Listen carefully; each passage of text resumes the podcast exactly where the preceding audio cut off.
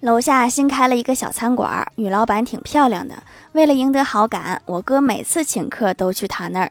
今天我哥当着女老板的面，故意大声地问朋友说：“你知道为什么一直都来这里吃饭吗？”女老板看看我哥，羞涩地笑了。这时候，朋友带着醉意回答说：“我知道你现在穷，等你有钱了，带哥几个去大餐厅，再也不用来这小破馆子啦。”这么长时间的努力白瞎了。